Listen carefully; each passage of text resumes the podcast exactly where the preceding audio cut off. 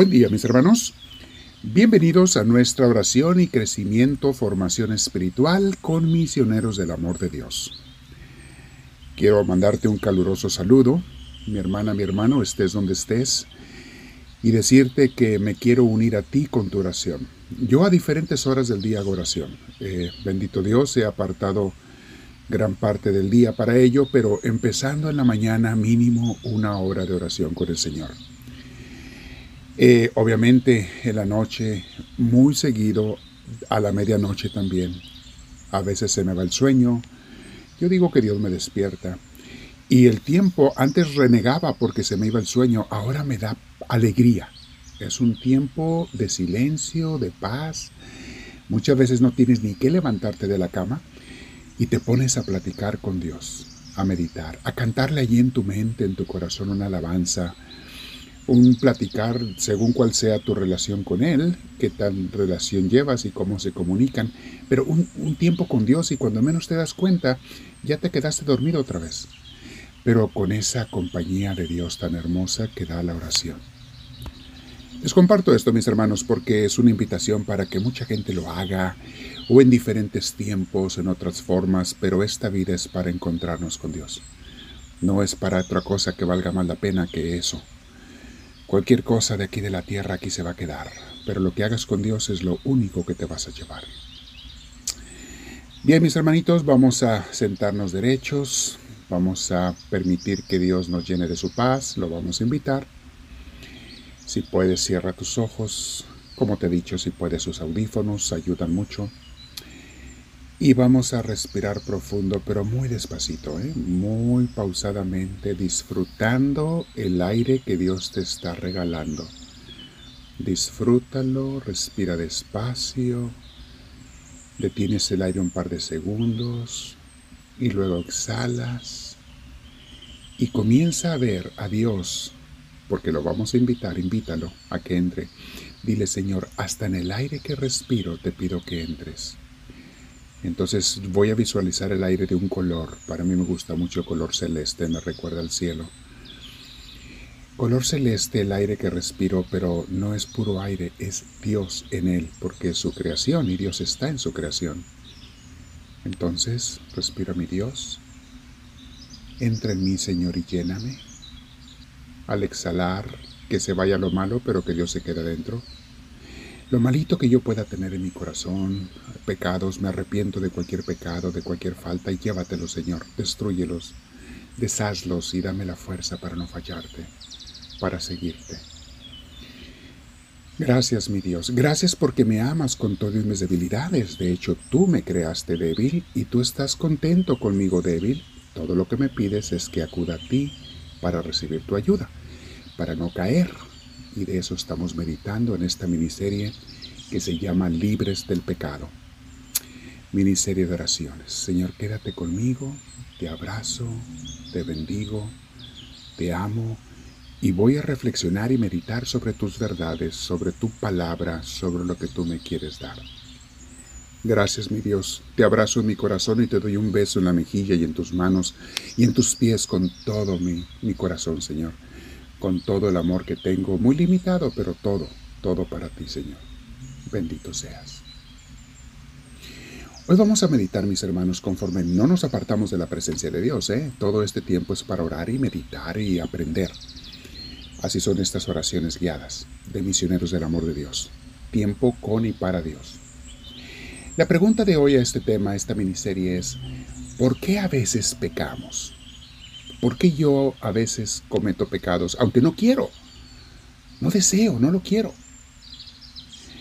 Todos, desde que nacimos, en cuanto adquirimos uso de conciencia, en cuanto empezamos a tomar decisiones de niños, todos somos pecadores, egoístas, comenzamos siendo egoístas, corajudos, berrinchudos, peleoneros, unos más, otros menos, pero todos traemos esa debilidad en la carne.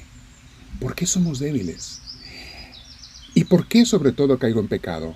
¿Es nada más porque soy débil o hay otras causas? Hoy vamos a meditar en eso, mis hermanos. Claro que somos débiles, pero hay otras causas. Y acuérdate que hasta los santos luchan con el pecado, ¿eh?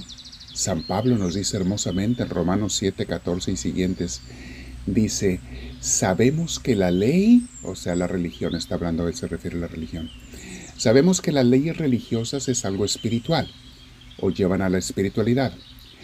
Pero yo en mi condición humana estoy vendido como esclavo al pecado. Es una forma poética de expresar, soy pecador, tengo una carne débil. Dice San Pablo, ¿eh? Y luego continúa.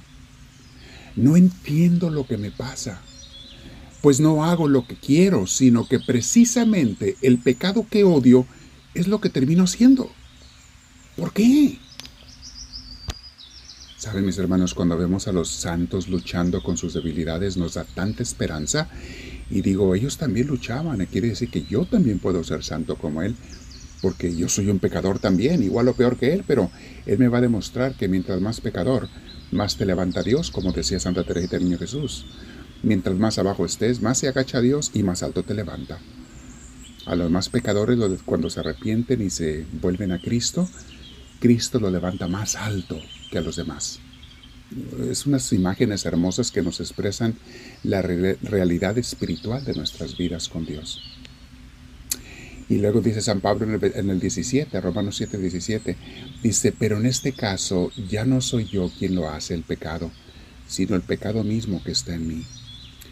Es otra forma de decir, esa debilidad está en mí, no la puedo vencer.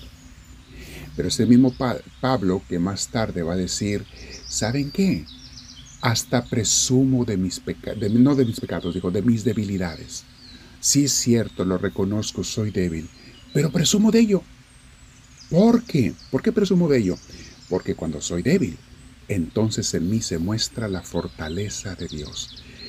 Soy fuerte en Cristo, no en mí, no tengo fuerza yo, pero me uno más a Cristo y se ve la fortaleza de mi Señor.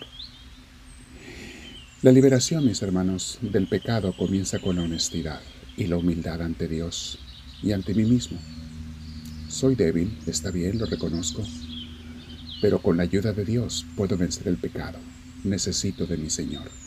Como nos dicen en AA, Alcohólicos Anónimos, si no reconoces que necesitas de Dios, discúlpame, pero nunca vas a salir de tu vicio, de tu pecado, mientras no te reconozcas totalmente derrotado por tu debilidad, por tu vicio, y aceptes y pidas la ayuda de Dios. Y otra buena noticia es que Dios está más que dispuesto a ayudarme si yo soy sincero y perseverante con Él. Mi hermana, mi hermano, si tú piensas que no pecas, perdóname, pero ya ese es el primer pecado que se llama orgullo o vanidad. Todos somos débiles y pecadores, basta que nos suelte el Señor y caemos en pecado. O sea, nosotros por nosotros mismos no podemos mantenernos. Si nos mantenemos sin pecar, que ahí hay que tirarle todos, es gracias a Dios. Mientras lo reconozcas no hay problema. Gracias a mi Señor me he mantenido sin pecar o libre de aquel vicio en el que yo caí antes.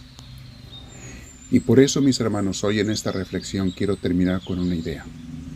Evita siempre las ocasiones de pecado. Ocasiones significan lugares, personas, oportunidades de pecar. Evítalas si yo ya sé que con esa persona, al juntarme con esa persona, tiendo a caer en pecado, ¿para qué me junto con ella o con él? Pecado de chisme, pecado de, de, robo, pecado de impureza, pecado de lo que sea. Si ya sé que al juntarme con esa persona que no quiere caminar con Dios, yo caigo en pecado, ¿para qué me sigo juntando con esa persona?